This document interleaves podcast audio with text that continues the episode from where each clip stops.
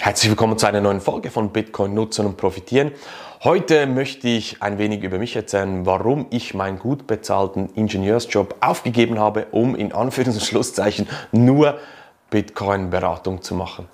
Schau, ich habe 2008 meinen Abschluss gemacht, wie gesagt, Elektrotechnik studiert hier in der Schweiz. Und das war genau die Zeit, in der wir die Finanzkrise hatten.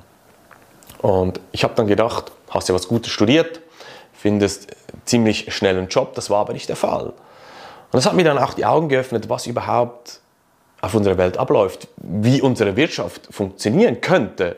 Ich kam ja aus dem Studentenleben mit der rosaroten Brille und dachte, ja, das geht jetzt schon so easy weiter.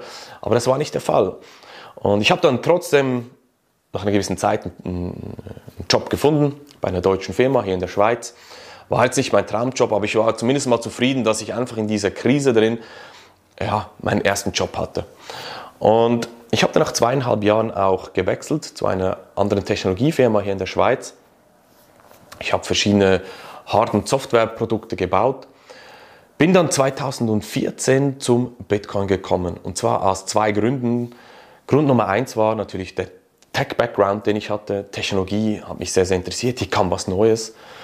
Und zu dieser Zeit, auch 2014, 2015, hatten wir Italien, Spanien und vor allem die Griechenland-Krise. Und das hat mir extrem stark die Augen geöffnet, was überhaupt auf unserer Welt passiert. Warum? In Griechenland hatten wir unter anderem Kapitalflusskontrollen. Das heißt, der Staat sagte den Menschen, was sie mit ihrem Geld machen dürfen und was nicht. Und ich habe mich dann gefragt, krass, das ist schon heftig. Wie kann ein Staat so tief in die Privatsphäre eingreifen und mir sagen, wie ich mein hart verdientes Geld theoretisch, ich bin ja kein Grieche, aber das könnte auch in der Schweiz theoretisch mal passieren, wie kann ein Staat einem sagen, was man mit dem hart verdienten Geld machen darf und was nicht? Ich, meine, ich habe ein bisschen abgeschwächte Formen habe ich schon mehrmals erlebt, auch hier in der Schweiz, wenn als ich Zahlungen tätigen wollte und zwar für eine Auslandszahlung nach Deutschland zu einer offiziellen Firma mit Rechnung und, und alles, das war alles komplett legal, war einfach eine Dienstleistung, die ich eingekauft habe. Da hat meine Bank auch die Zahlungen blockiert, mich angerufen, was machst du mit dem Geld und so weiter.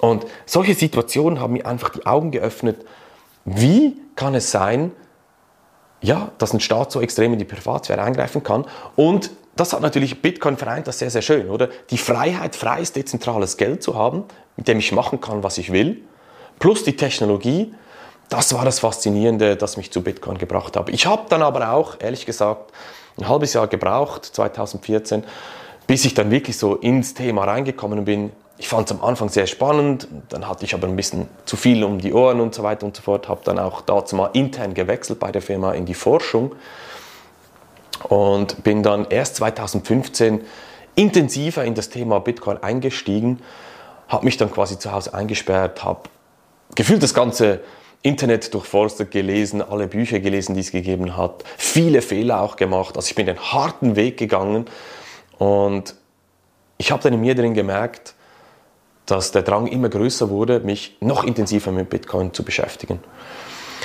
Ich habe dazu mal wirklich super, super Arbeit gehabt. Ich habe mich mit Technologien wie Bezahl, ähm, bargeldlosen Bezahlen, also sprich die Technologie dahinter, NFC, für die, die denen das, das was sagt, äh, intensiv beschäftigt. Ähm, ich habe mit Augmented Reality, das war eine meiner Steckenpferde. Augmented Reality ist nicht Virtual Reality, was ähnliches. Pokémon Go hier ist ein Stichwort. Oder auch mit Sprachinterfaces, also wie kann man mit Sprachen Maschinen steuern. Heute nennt man das teilweise auch künstliche Intelligenz. Das waren so meine Steckenpferde und meine Kollegen aus dem Studium haben immer gesagt, wow, du hast so einen super Job und das war es auch. Aber ich habe in mir drinnen gemerkt, wie faszinierend Bitcoin eigentlich ist, was hier für eine Revolution auf die Welt zurollt, auf das Bankensystem, freies Geld, freies dezentrales Geld, neue Sparmöglichkeiten und so weiter.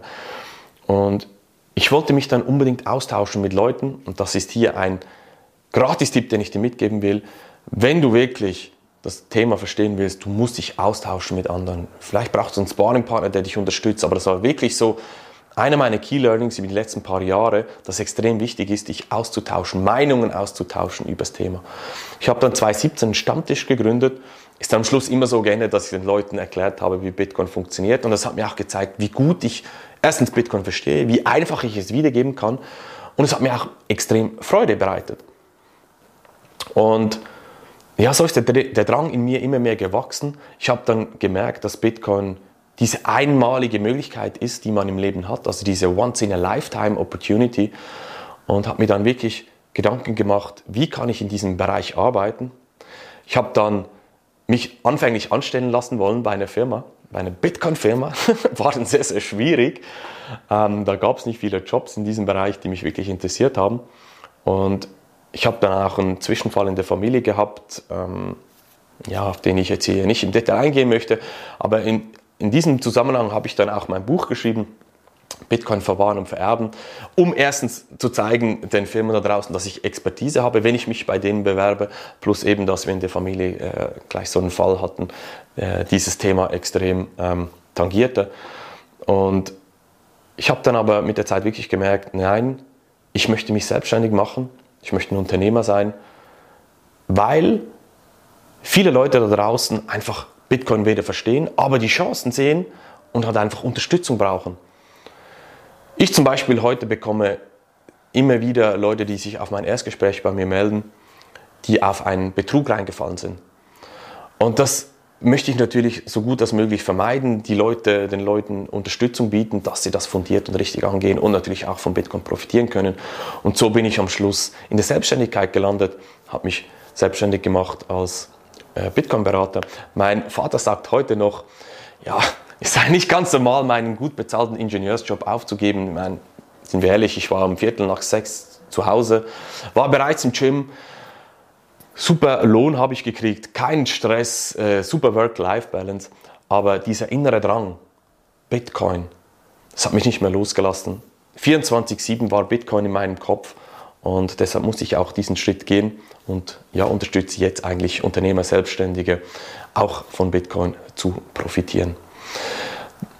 Vor zwei Jahren, als das bei mir das Thema wurde, eben die Selbstständigkeit dann, so zwei Jahren, je nachdem, wenn du dieses Video hier schaust, ähm, 2019 war das, ja, hat noch niemand an dieses Thema geglaubt. Ich habe dann auch immer wieder die Argumente gehört, was, wie kannst du äh, dich selbstständig machen mit nur Bitcoin?